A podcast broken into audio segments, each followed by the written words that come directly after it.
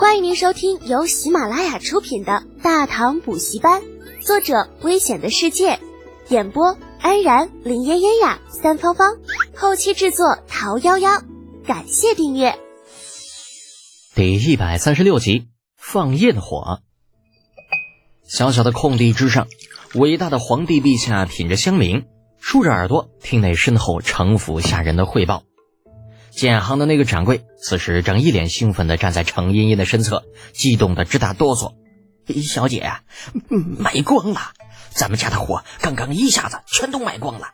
您看是不是回去跟夫人打个招呼？咱们马上再从那边调一批货过来呀。那程茵茵狠狠地瞪了掌柜一眼，似乎在责怪他沉不住气。可是心中那份惊讶却怎么也压不下去。想了想，问道：“你是说？”咱们今年余下的五千多斤纯碱刚刚全卖光了，还是说带到这里的卖光了？掌柜像是很急的样子，搓着手啊，家里余下的五千多斤纯碱卖光了呀！哎呀，小姐呀，要是呃带来这里的卖光了，我怎么可能还还过来找您呢？怎么这么快？啊！程茵茵瞥了李浩一眼，难以置信的问道：“哎呀，您是不知道啊。”这次展会上足足来了五家布行，这刚刚布置会场的时候，他们就溜达到咱这边来了。啊，看到咱家这个货品，二话不说，直接全部就订走了。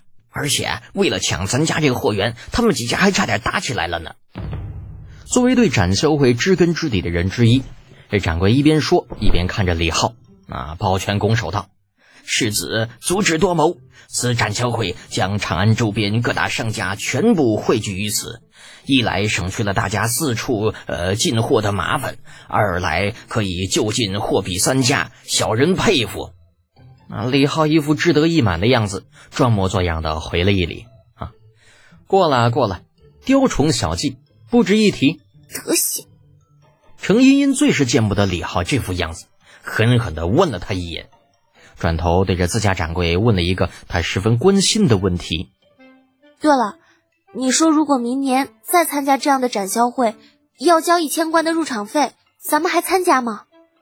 而掌柜也是个明白人，略微一算计，便得出结论，乐呵呵的说道：“嘿 嘿那必须得参加呀，小姐，一千贯的入场费，对于咱这几天的销量来说，其实啊，并不贵。”更不要说有了今年的基础，明年来这里参加展销会的商家只会更多。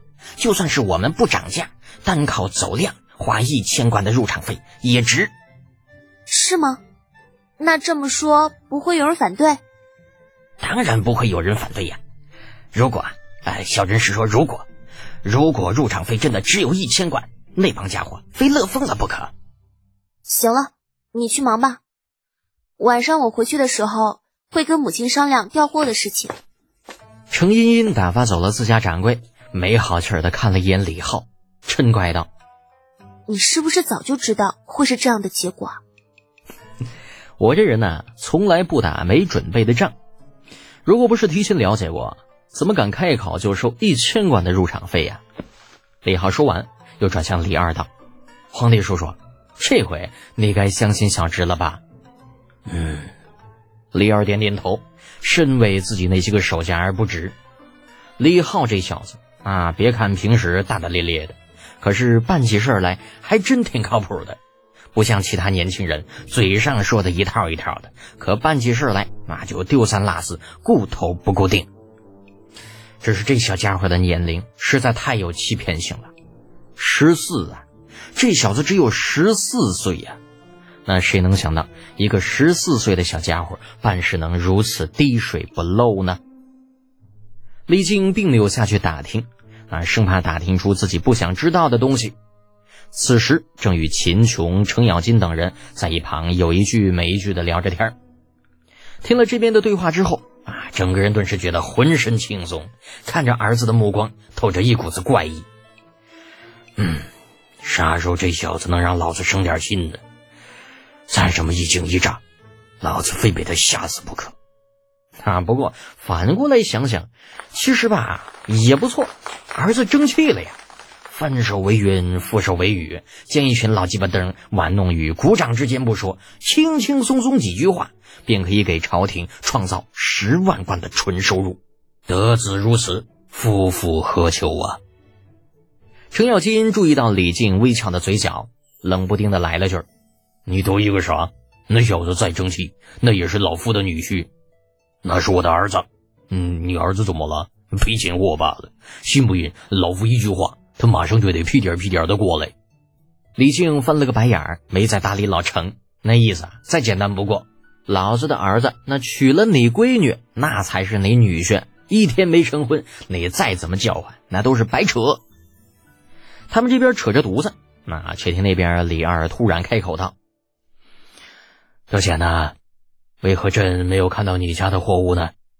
该不是准备摆在这里吧？”李浩笑着答道。小侄那些东西啊是奢侈品，不靠走量，所以不着急。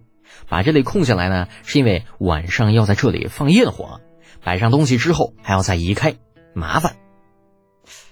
焰火，李二搜肠刮肚想了半天，也没有想起来这焰火是个什么样的物事。李浩连忙解释道：“啊，这个焰火啊就是烟花，等到晚上燃放会特别特别的好看。”，李二一听，顿时来了兴趣。是吗？那朕倒是想要见识一下。不知道你准备什么时候放那个焰火呀？今夜子时。嗯，好。这过年嘛，总要有过年的气氛，不弄点烟花怎么成呢？故而李浩早就已经安排人制作了一批火药。反正自家那硫磺都是现成的，只要再买一些硝石和木炭，作为一个后世的特种兵啊，搞出烟花。不要太简单呐！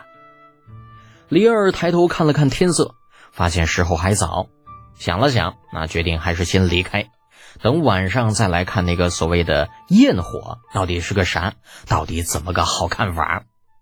另外还有一点就是，李二实在没办法再待下去了，他很清楚李浩这小王八犊子撒泼打滚的本事，万一等会儿那个去调查情况的御史回来了，他这个皇帝夹在中间。嗯，确实有些难以做人了。就这样，李二在众人没有回来之前，带着李靖等人匆匆离开了。李浩对此也并不以为意啊。事实上，他还真就没想把那御史怎么样。毕竟自己还年轻，未来的路还不知有多长。这总是一副输打赢要的样子，难免会被人记恨，对以后的发展是不利的。李承前倒是没走，那缠着李浩，非要看看这所谓的焰火到底是什么样子。这李浩被缠的没有办法，只好告诉他，那东西啊还没有运过来，想看只能等晚上。这才把这位小祖宗打发离开。下午的时间过得飞快，李浩在回家睡了一觉之后，再睁开眼睛时已经是亥时，草草弄了些东西垫垫肚子，便启程去了芙蓉园。除夕夜的长安显得有些冷清，尽管已经解除了宵禁，可大街之上依旧没有什么人。那直到李浩来到芙蓉园的时候，才隐约听到了阵阵喧闹之声。待进到里面，却见此时的芙蓉园已经灯火通明，本应该在上元节才会出现的各式彩灯布满了整个园区，无数百姓簇拥着涌进园子里，或是赏灯，或是去各个商家的店铺去看个新鲜。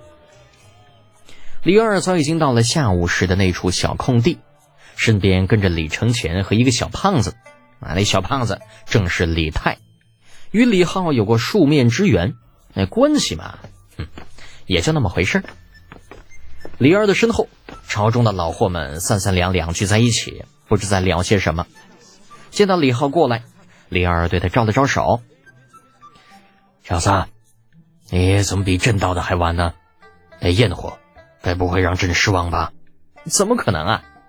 李浩打了个哈哈，四下扫了一眼，挥手间，不远处两辆牛车缓缓而来。嗯，少爷，您怎么才来呀？那陈猛缩在角落里，不知等了多长时间了。这家伙冻得鼻涕泡老长老长的，搓着手。少废话，快点卸车，别耽误了时辰。李浩笑骂了一句，打发陈猛去卸车了。二十四发为一组的烟花，这重量着实不轻，满满的两大车，光卸车就把陈猛累得够呛。等他卸完摆好，那些三三两两聊天的老货们也注意到了这边的情况啊，慢慢的就簇拥到了李二的身后。这就是你说的焰火，距离烟花三十来步，那李浩说什么都不让李二再靠近了，所以这位好奇心十足的皇帝陛下只能远远的指着一个个大方块，问道：“是的，那就是焰火。”李浩擦着额头上的汗。不知道是热的还是吓的，一边回答一边劝道：“陛下呀，要不咱们还是离远点看吧，此物十分的危险，靠近不得。”啊！不等李二答话呢，啊，程妖精就在一旁嚷嚷道：“嗯嗯，怎么就靠近不得了？小子，莫非这东西吃人不成啊？”李浩无奈苦笑：“程叔啊，您就别给添乱了，这东西真的很危险。这不劝还好，一劝之下。”啊，程咬金啊，更来劲了。去，不就是几个方盒子吗？能有什么危险呢？你小子要是怕，就躲远点。老夫就要站在这里看。老程不离开，李二自然也不会离开。马上皇帝吧，胆子自然也不会小。李浩这下可真没招了。烟花呀，第一回整，那鬼知道这玩意到底安不安全呢？不过看着李二和那些个烟花的距离也足有三十步，这估计啊，就算是真的炸了，嗯，也没啥大问题。于是乎，李浩索性也不劝了，叫上李承前和李泰，这三人人手一根线香，向着烟花走了过去。啊，别问李浩为什么敢叫李承前和李泰，嗯，事实上，这个烟花的引线，这家伙足有一米多长。啊！以他们三个的速度，点燃之后足够跑到安全距离之外。唯一需要担心的就是这玩意儿会不会在燃放的过程中突然给炸了。听众朋友，本集已播讲完毕，请订阅专辑，下集精彩继续哦。